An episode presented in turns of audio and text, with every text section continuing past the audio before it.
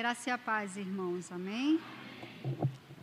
Irmãos, vamos, sem mais delongas, mesmo sentado com reverência, é, abre em Êxodo 33. Êxodo, Êxodo 33. Êxodo 33, do verso 1 ao 23.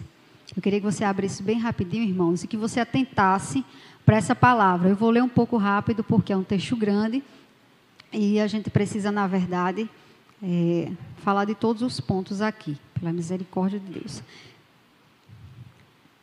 Amém? Êxodo 33 diz: Disse o Senhor a Moisés: Vai, sobe daqui, tu e o povo que tiraste da terra do Egito, para a terra a respeito da qual jurei a Abraão, a Isaque e a Jacó, dizendo: A tua descendência darei. Enviarei o anjo diante de ti, lançarei fora os cananeus, amorreus, heteus, ferezeus, heveus e jebuseus. Sobe para uma terra que mana leite e mel. Eu não subirei no meio de ti, porque és povo de dura cerviz, para que te não consuma eu no caminho. Ouvindo o povo estas más notícias, pôs-se a prantear, e nenhum deles vestiu seus atavios. Porquanto o Senhor tinha dito a Moisés: Dize aos filhos de Israel: És povo de dura cerviz. Se por um momento eu subir no meio de ti, te consumirei.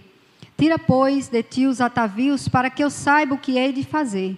Então os filhos de Israel tiraram de si os seus atavios, desde o Monte Oreb em diante. Ora, Moisés costumava tomar a tenda e armá-la para si, fora longe do arraial, e lhe chamava a tenda da congregação. Todo aquele que buscava o Senhor saía à tenda da congregação, que estava fora do arraial.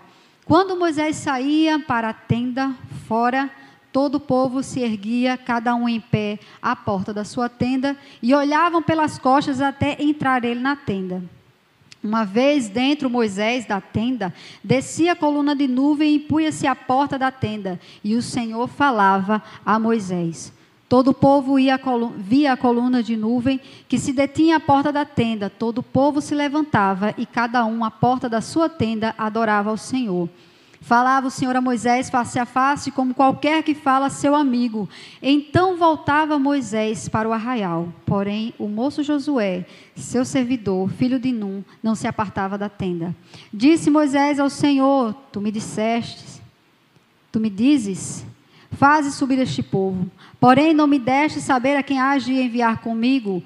Contudo, dissestes: Conheço pelo teu nome, também achastes graça aos meus olhos. Agora, pois, se achei graça aos teus olhos, rogo-te que me faças saber neste momento o teu caminho, para que eu te conheça e ache graça aos teus olhos. E considera que esta nação é teu povo. Respondeu-lhe: a minha presença será contigo e eu te darei descanso. Então disse Moisés: Se a tua presença não for comigo, não nos faça subir deste lugar. Pois como se há de saber que achamos graça aos teus olhos, eu e o teu povo, não é porventura em andares conosco, de maneira que somos separados, eu e o teu povo, de todos os povos da terra? Disse o Senhor a Moisés: Farei também isto que disseste, porque achaste graça aos meus olhos, eu te conheço pelo teu nome. Então ele disse: Rogo de que me mostre a tua glória. Respondeu-lhe: Farei passar toda a minha bondade diante de ti e te proclamarei o nome do Senhor. Terei misericórdia de quem eu tiver misericórdia e me compadecerei de quem eu me compadecer.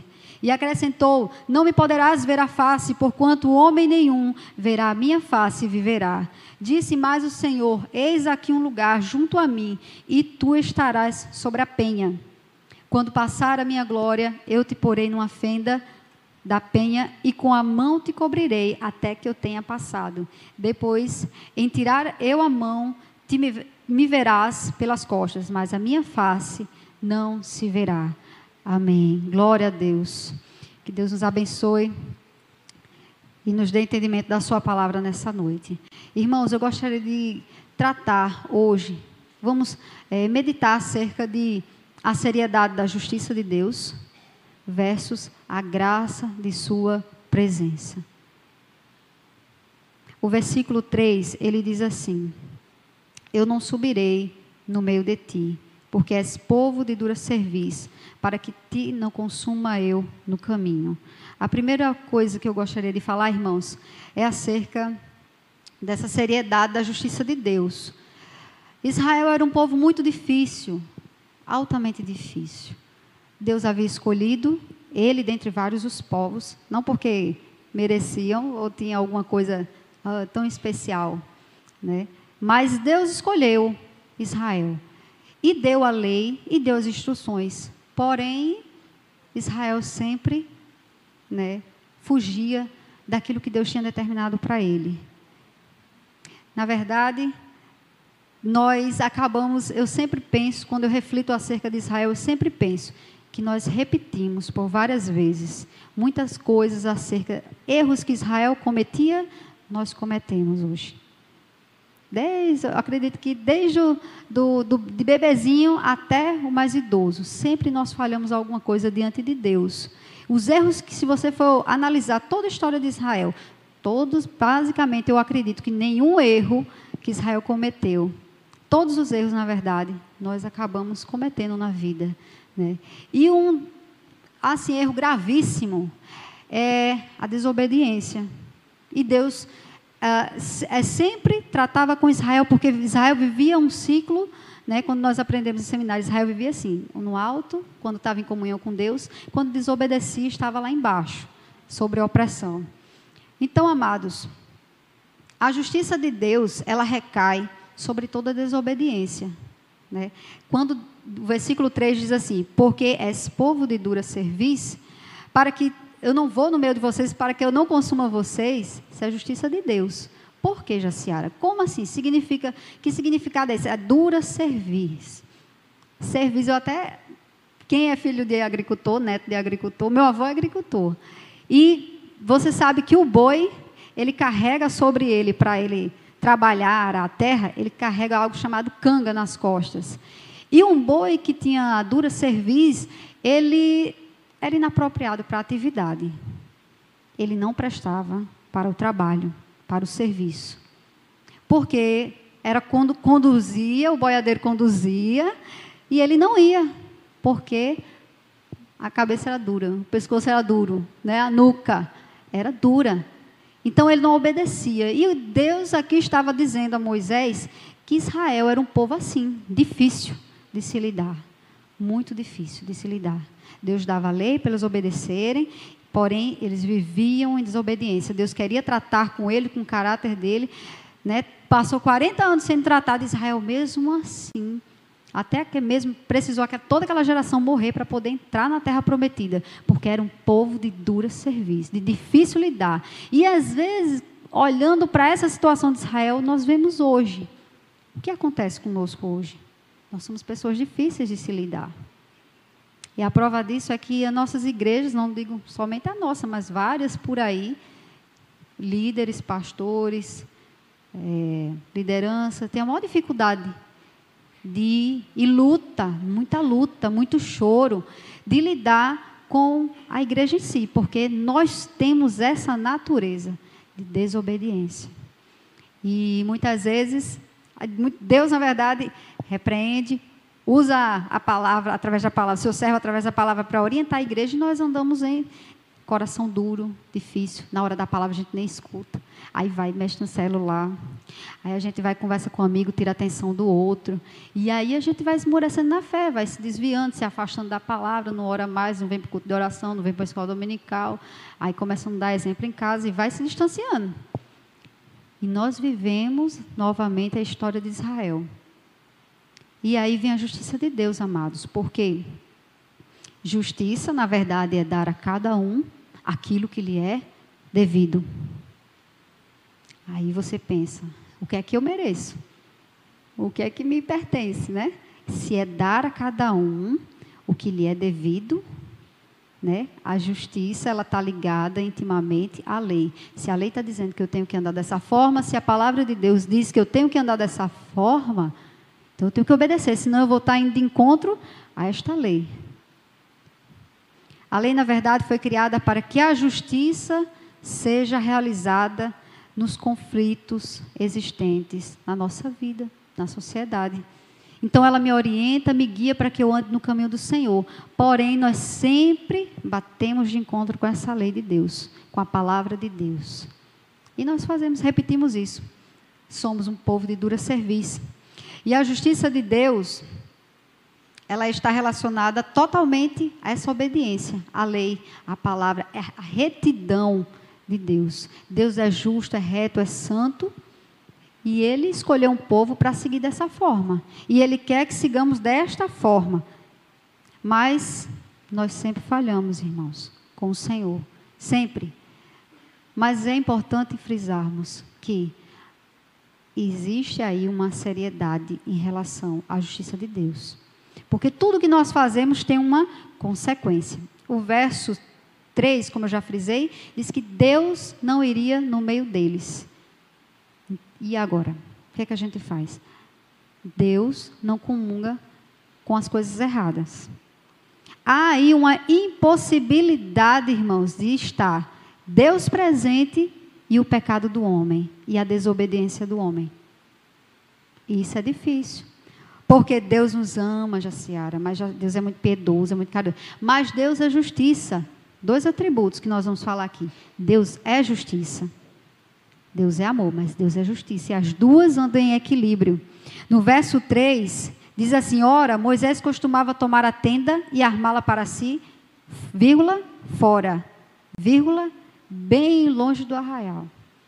Mais uma prova aqui da seriedade e da justiça de Deus. Porque se Deus dissesse a Moisés: Moisés, arma a tenda no meio do povo, no arraial, você já parou para imaginar se Deus permitisse isso? Quando a glória de Deus descesse através da nuvem, ali representada pela nuvem, quem sobreviveria? Deus entrava na eh, Moisés entrava na presença de Deus pela misericórdia e graça dele. Porém, quem estivesse ali ao redor era consumido pela justiça de Deus pela santidade de Deus. Então, por isso que Deus é, instruiu a Moisés: coloca a tenda, arma a tenda fora do arraial e não dentro. Por quê? Engraçado, quando muita gente se reúne, né? Aí é confusão, já diziam, tem muita gente, é muita cabeça, é muita confusão, é muito tudo. E realmente é, irmãos. E quando a gente não anda em comunhão com Deus, aí é que é pior. Você já imaginou o quanto de pecado, desobediência e coisas que Israel estava praticando depois que saiu do Egito. Se Deus fosse armar a tenda ali, mandasse Moisés armar a tenda ali, quando a presença de Deus descesse, quem sobreviveria? O verso 20, acompanhe na sua Bíblia, por gentileza. O verso 20 diz: E acrescentou: Não me poderás ver a face, porquanto homem nenhum verá a minha face e viverá. Isso é a justiça de Deus, amados. Quem poderia ver a face de Deus, a presença de Deus descendo naquele lugar, na tenda? Quem poderia ver a face e sobreviver? Se nós somos tão pecadores. Né? A Bíblia diz: aquele que não tem, diz que não tem pecado é mentiroso, já pecou. Porque nós somos tendenciosos a pecar, enquanto tivermos nessa carne, nós somos tendenciosos a pecar. Então a justiça de Deus, amados, recai sim sobre toda a desobediência. Israel sofria isso. Como é que eles iam guerrear? Deus tinha dito a Moisés: Vai, Moisés, vamos, bora, vamos para a terra, que manda leite e mel. Senhor, como é que nós vamos? Todo mundo em desobediência. Como é que nós vamos? Se o Senhor não for conosco, não nos faça subir daqui. Difícil, irmãos. O verso 5 diz assim: volte um pouquinho, verso 5. Porquanto o Senhor tinha dito a Moisés, diz aos filhos de Israel: És povo de dura serviço, se por um momento eu subir no meio de ti, te consumirei. Tira, pois, de ti os atavios, para que eu não saiba, para que eu saiba o que hei de fazer. Aí você pergunta o que é atavios? Quando Israel saiu do Egito, ele veio carregado de joias, pérolas, né? grandes brincos, grandes. Nada contra, viu, irmãos? Brinco, cordão, pulseira não, mas eles saíram cheios ainda de carregados, vamos dizer assim, das coisas do Egito. Cheios da mentalidade de escravo, né? Seus, cheios de adornos. Né? E Deus disse: tire isso do meio de vocês. Aí eu vou ver o que é que eu vou fazer. Então, o povo se desesperou e obedeceu a Deus. Pela misericórdia aqui, obedeceu. tirou os atavios. Então Deus disse: Aí a história vai mudar agora, porque vocês estão andando em obediência. Aí eu fico refletindo, meu Deus, quais são os atavios que tem me pedido ao Senhor fazer as coisas mover ao meu redor, estar perto de mim mais e mais. Porque assim, irmãos, é o desejo do cristão. Estar cada dia mais perto do Senhor, mais perto dessa palavra, é ter o desejo de vir para uma escola dominical, um culto de oração. Sentir falta quando não vem, ficar em casa doente. Eu disse, Jesus, quando tá um negócio que eu acho que deveria ser proibido. Se o testemunho de Jeová não pode fazer prova no sábado, a gente não pode fazer prova no domingo, porque é de ficar doente fazer prova no domingo, ficar lá cinco horas, terrível. Irmãos, a gente tem que ter prazer de estar na casa do Senhor. Qual é o atavio que tem nos impedido? É um marido não cristão que tira muito tempo. Não estou dizendo para você deixar o marido, não. Não troca, não. Estou dizendo para você orar por ele e priorizar Deus, colocar Deus em primeiro lugar, orar pela vida dele. Porque muitas vezes a gente que se coloca muito, né? A desculpa é o marido, a desculpa é o filho, a desculpa é não sei quem. Não, irmãos. Buscai primeiro o reino de Deus, a sua justiça e as demais coisas vos serão acrescentadas. Ore pelo marido, venha para o culto de oração. Ah, eu não venho no domingo porque é o único dia que eu tenho para ficar com a minha família. Opa, cuidado. Fazer que nem pastor Sérgio Paulo pegou uma certa pessoa, pastor, eu tenho que confessar, né? Pegou uma certa pessoa da minha família e disse que, mas pastor, eu me casei, como é que faz? Não tenho mais tempo para estar na igreja. E quem te deu a esposa, fulano? Quem te deu os filhos? Quem te deu emprego? Né? Você tem que agradecer a Deus, tem que vir para a igreja. Aí a desculpa de não vir para a igreja agora é porque tem uma família para cuidar. Aí como é que a gente cuida da família? É trazendo a escola dominical, ensinando a criança no caminho aonde deve andar. Depois não chora, né? Depois não chora, irmãos. É algo sério. Nós precisamos cuidar, né? Porque a justiça de Deus ela é certa. A Bíblia diz que de Deus não se zomba. É... Vamos abrir em Abacuque, irmãos. Abacuque capítulo 1, verso 13. Apenas para reforçar em relação a essa, esse motivo aí dessa impossibilidade de estar presente, a presença de Deus e o pecado do homem, a desobediência do homem. A justiça de Deus, irmãos, é algo tão sério que não há possibilidade de chegarmos diante de Deus, de estarmos a presença de, está a presença de Deus e o homem no mesmo lugar. Por isso que a tenda era construída fora. Por isso que Deus disse: tira os atavios. Por isso que ele disse: Eu não vou no meio de ti, porque é povo de dura serviço, povo desobediente, que não aguenta uma instrução, não ouve uma instrução, não quer ouvir a palavra. Diz assim, Abacuque 1,13: Tu és tão puro de olhos que não podes ver o mal, e a opressão não podes contemplar. Esse é um dos motivos, irmãos. Um grave motivo. Isso aqui é a seriedade da justiça de Deus. Deus é puro, é santo e não suporta o pecado, o mal diante dele. Romanos 3, 23. Romanos 3, 23. Se você for analisar, tem vários versículos na Bíblia que vai falar acerca da justiça de Deus, que não é brincadeira, irmãos. Pois todos pecaram e carecem da glória de Deus, ou estão afastados da glória de Deus. Isso é justiça, irmãos. Isso é a justiça de Deus. Estamos afastados porque somos desobedientes, pecadores. Porém, porém não. Esse afastamento aí é coisa séria. Romanos, ainda dentro de Romanos 6, 23, você sabe desses versículos, quando você vai evangelizar. Porque o salário do pecado é a morte. Ah, como é a morte? A morte para o cristão é o início de glória, de maravilha, né? É como estar aposentado, oh meu Deus, e ver só cantando, ouvindo tua palavra. É o meu sonho, pastor. Quando o senhor disse que passava, passou pedindo a Deus, mencionando essa terça-feira, que era um desejo do Senhor, que Deus só, só queria que Deus desse o sustento para poder servir no ministério. E eu estava ali, meu Deus. Não, desculpa, foi no domingo passado, na escola dominical. E eu, meu Deus, meus pais que o pastor estava lendo minha mente, meu Deus, eu queria me aposentar. Agora está difícil. Agora está muito difícil. E olha que eu voltei nele. Tudo bem. Irmãos, a morte é algo sério na vida. E aqui é morte espiritual porque o salário do pecado é a morte. Isso é a justiça de Deus. Se eu desobedeço, se eu infrinjo a lei, eu vou sofrer as consequências, as penalidades daquele meu erro. Então, a justiça de Deus é algo sério, irmãos. Muito sério. Mas louvado seja Deus. A justiça de Deus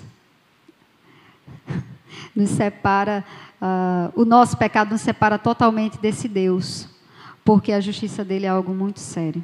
Vamos voltar para Êxodo 33. Agora, Jaciara, você está dizendo para nós, então que estamos todos perdidos, Deus não está nesse lugar, porque Deus é justiça, estamos todos separados dele, vivemos pecando e, porém, estamos afastados dele. Mas louvado seja Deus, irmãos, porque nós vivemos o tempo da graça. Não é o tempo da desculpa.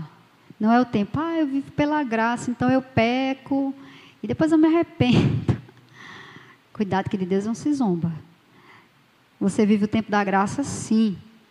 Apesar dos nossos pecados, Deus não esquece dos seus. Tem um hino que diz: Tu és fiel, Senhor. Eu sei que tu és fiel. Tu és fiel, Senhor. Eu sei que tu és fiel. E ainda que eu não mereça, permaneces assim. Fiel, Senhor, meu Deus, fiel a mim. Aí eu estava essa semana e disse, meu Deus, fiel a mim? Eu fiquei a pensar, eu estava dizendo a Demetria, por que Deus é fiel a mim? Às vezes a gente canta uns corinhos na igreja que a gente não reflete o que, que a gente está cantando.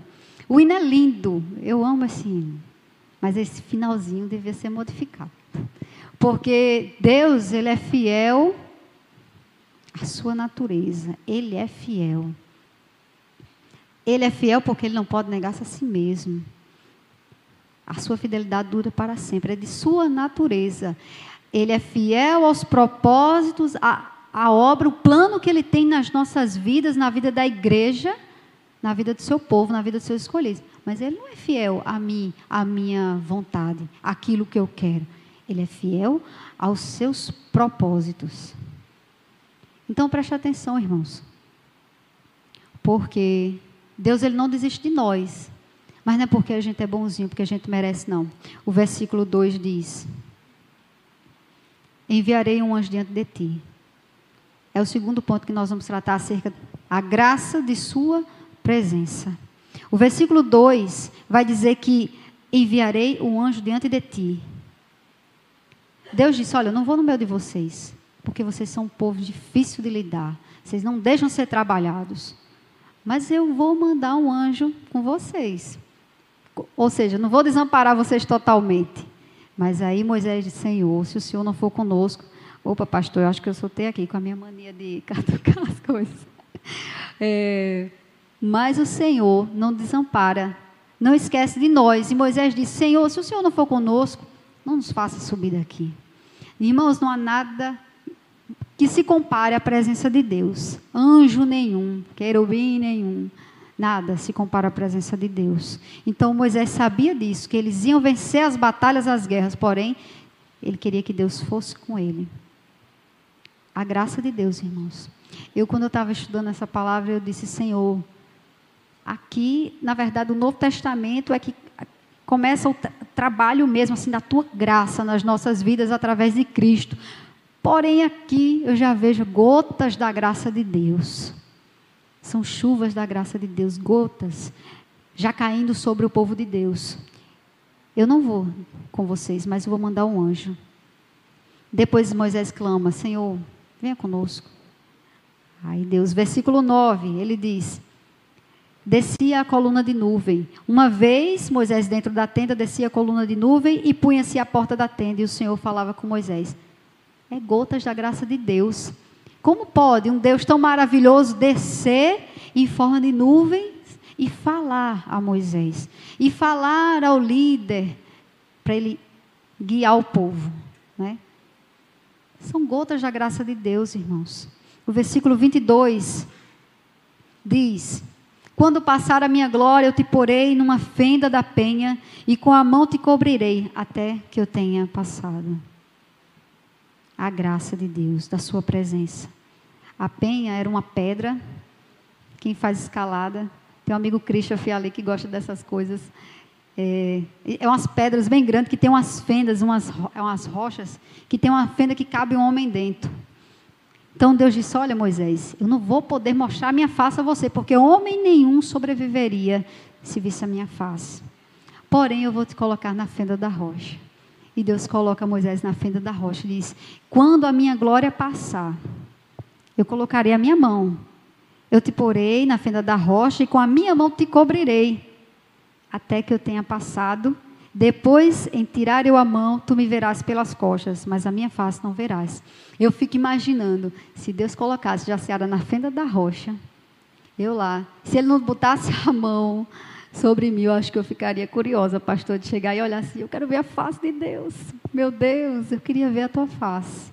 Irmãos, homem nenhum sobreviveria. Deus sabia que talvez Moisés, assim como Jaciara ou você, ficaria tentado a ver a face de Deus. Mas a graça de Deus, a mão, quando eu vejo assim, a mão de Deus sobre Moisés, escondendo seus olhos para não ver a glória de Deus, a face de Deus, era a graça escondendo os olhos dele. Quando a glória de Deus passou, que ele tirou a mão, no tempo certo, ele tirou a mão e ele pôde ver a glória de Deus pelas costas. Aí existe um termo chamado meta.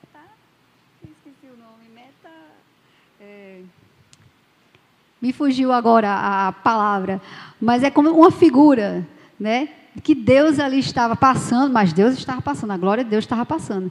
E ele conseguiu, viu, viu é, raios de luzes, vamos assim dizer, da glória de Deus. Ele viu a presença de Deus. Nem que fosse pelas costas. Queria eu, Senhor, estar naquela fenda e ver a glória de Deus, irmãos. Porque quem vê a glória de Deus é diferente. Por isso que Moisés, quando descia, desceu lá pegou os dez mandamentos, o pai entregou a ele, que ele desceu, a sua face resplandecia, porque ele estava com o pai. Ele só podia ter voltado diferente, reluzente, dizer que quase que o povo não reconhecia ele. Né? Então, é a graça de Deus, irmãos. A mão de Deus, é a graça de Deus que nos cobre, que nos protege e não permite né, não, ah, eu ficaria muito tentada de ver a glória de Deus, a face de Deus. Mas Deus sabe que não resistiria. Deus é bondoso, irmãos. Glória a Deus. Então, se no ponto, ponto um anterior, vemos que há uma impossibilidade de estar presentes juntos, Deus e o homem, com seus pecados. Porém, a graça divina nos alcançou por meio de Cristo Jesus. A graça é Cristo, é favor imerecido que pelo seu sangue nos torna limpos, redimidos diante de Deus, nos possibilitando entrar em Sua presença sem que sejamos mortos. Hoje a gente pode cultuar, porque Ele quis isso, foi a vontade dele. Até ah, o véu foi rasgado de cima a baixo. Foi vontade de Deus, irmãos, de nos resgatar, de nos tirar da nossa desobediência. Deus é fiel a seus propósitos. Nunca desistiria de seus planos para as nossas vidas. Glória a Deus por isso. Abre Mateus, irmãos, 18. Mateus capítulo 18, verso 20. Estamos pertinho de terminar.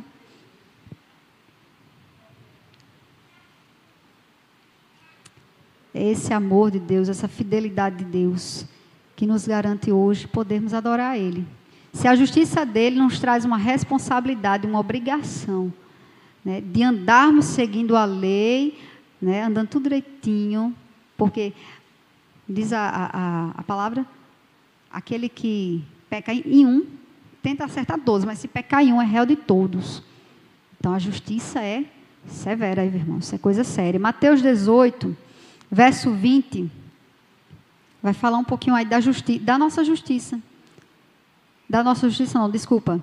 Uh, porque onde estiverem dois ou três reunidos em meu nome, ali estou no meio deles. Isso é a graça de Deus, irmãos. Isso é a graça de Deus. Onde tiver dois ou três, é a presença dele certa aqui. Quando eu trouxe a palavra lá, até o pastor puxou minha orelha, fez: Epa, Jaciara, dá uma melhorada, porque senão daqui a pouco o povo vai pensar que Deus não está na igreja, não está no, no culto, né? Mas Deus está no culto, né, irmãos? Eu quis dizer que a justiça de Deus, ela é coisa séria. Não é porque agora a gente vive o tempo da graça que a justiça foi esquecida, apagada. Não. As duas andam juntas. Uma sem atropelar a outra. Porque ele tem o equilíbrio das coisas em suas mãos. Então, a medida certa da justiça, ele derrama a medida certa da sua graça e misericórdia, ele derrama sobre as nossas vidas. Então, ele está sim presente no meio do seu povo. Por misericórdia e graça de Deus, nós podemos louvar hoje à noite. E nos que falava sobre isso, sobre essa graça de Deus maravilhosa. Segundo Timóteo, capítulo 2, verso 13. Deus é bom, irmãos. Louvado seja Deus. O que seria de nós se não fosse essa graça e misericórdia de Deus? Até estávamos lá em casa discutindo se a pessoa se desvia, se converte e se desvia dos caminhos do Senhor, é, como é que fica? Porque a pessoa não, não praticou bondade nenhuma, não fez nada. Irmãos, a gente é salvo pela graça. Não é porque eu pratico bondade. Efésios 2 diz que é pela graça. Né? Independentemente de você fazer qualquer coisa, é pela graça. Né? Então, quando aquele ladrão, é, quando Deus disse para aquele ladrão, hoje mesmo estarás comigo no paraíso, não deu tempo ele praticar nenhuma bondade, nenhuma boa obra. Entende? Então, graça de Deus. Segundo Timóteo, capítulo 2, verso 13. Se somos infiéis, ele permanece fiel. Pois de maneira nenhuma pode negar-se a si mesmo. Como nós somos infiéis, irmãos. Como nós somos infiéis, negligentes, teimosos, né? Como nós temos falhado diante de Deus. É a nossa natureza. A gente não consegue ter aquela firmeza constante. Por isso que a gente tem que buscar a palavra. Por isso que a gente tem que vir à escola dominical, vir um culto de oração. Ah, já será, mas é cansativo. Mas você tem que buscar a Deus. Não se consegue levar ministério. Não se consegue levar a vida cristã se você não busca a Deus. Ah, mas eu tenho preguiça. Lembre-se Deus não teve preguiça na hora de levar os açoites e a carregar a cruz até o final. Ele não teve preguiça, ele lembrou. Ele lembrou, não, ele, ele olhava para você, ele olhava para cada um de nós e não desistiu. Irmãos, eu, meu Deus, essa semana de Páscoa foi um chororô tão grande, eu já não estava mais aguentando. Jesus amado, de pensar que meu Deus, eu acho que se fosse eu não teria resistido. Como eu vou morrer com uma outra criatura teimosa, desobediente, que acha sempre que está certo, que difícil, de dura serviço. Eu tenho Jesus. Realmente a nossa justiça é como trapo de imundícia, mas a justiça de Deus é perfeita, porque Ele é fiel aos seus planos, fiel aos seus propósitos. Se somos infiéis, Ele permanece fiel pois de maneira nenhuma pode negar-se a si mesmo. Então ele é fiel a ele. Não é a minha você, não, porque a gente não merece nada, não. A gente às vezes acha que, que é dono do, do mundo, dono da igreja, dono de tudo. Não, irmãos. Somos apenas rosas no jardim que Deus escolheu. Louvado seja Deus. Deus é fiel, irmãos. Tem um corinho que Diz tua fidelidade. Tem corinhos que nunca mais se cantou na igreja. Estou puxando a orelha do louvor, não, viu? mas tem corinhos, irmãos, tão pequenos, mas tão maravilhosos, de uma profundidade que só Deus, Deus. Talvez eu fico pensando, meu Deus, foi o Senhor que botou na mente da, da pessoa aqui. Eu não sei quem criou essa música, quem foi o compositor. Porém, de uma letra tão pequena, mas de uma verdade tão grande. Quando a gente vê a graça de Deus sobre as nossas vidas, que a gente começa a contemplar a justiça, de, analisar a justiça de Deus e a graça de Deus, dá vontade de chorar. Meu Deus, é a fidelidade dele sobre as nossas vidas. Tua fidelidade é grande. Você pode cantar isso? Tua fidelidade incomparável é. Nada é como tu, bendito Deus, grande é a tua fidelidade tua fidelidade é grande, tua fidelidade incomparável é, nada é como tu, bendito Deus, grande é a tua fidelidade fidelidade do Senhor é sem fim. É a Ele mesmo, irmãos, porque Ele tem um plano nas nossas vidas. E esse plano há de ser cumprido. A obra apenas começou. E ela vai ser completada, diz a palavra de Deus, quando Cristo vier levar a sua igreja. E eu quero estar pronta. E você? Eu quero estar pronta. Eu quero perdoar, eu quero amar. Eu disse, Jesus. Quando a gente vai se aproximando da palavra, irmãos, a única coisa que a gente tem vontade é de agradar a Deus. Até eu estava conversando com a irmã daqui da igreja, às vezes, às vezes a, a, timidez atrapalha tanto a gente, porque a gente fica olhando assim a cara do irmão, às vezes julgando, né? Mas irmãos, Deus é maravilhoso nas nossas vidas. A gente tem que olhar somente para Ele. Pense, ah, fulano não vai para a escola dominical porque eu vou. Fulano vai para a culto oração porque, porque eu vou. Não, Irmãos, pense na sua vida. Pense é você e Deus. Como é que está você diante de Deus? Eita, meu Deus, Ele está presente. Mas de que maneira nós temos apresentado diante dele as nossas vidas, o nosso louvor a Deus, a nossa vida cristã?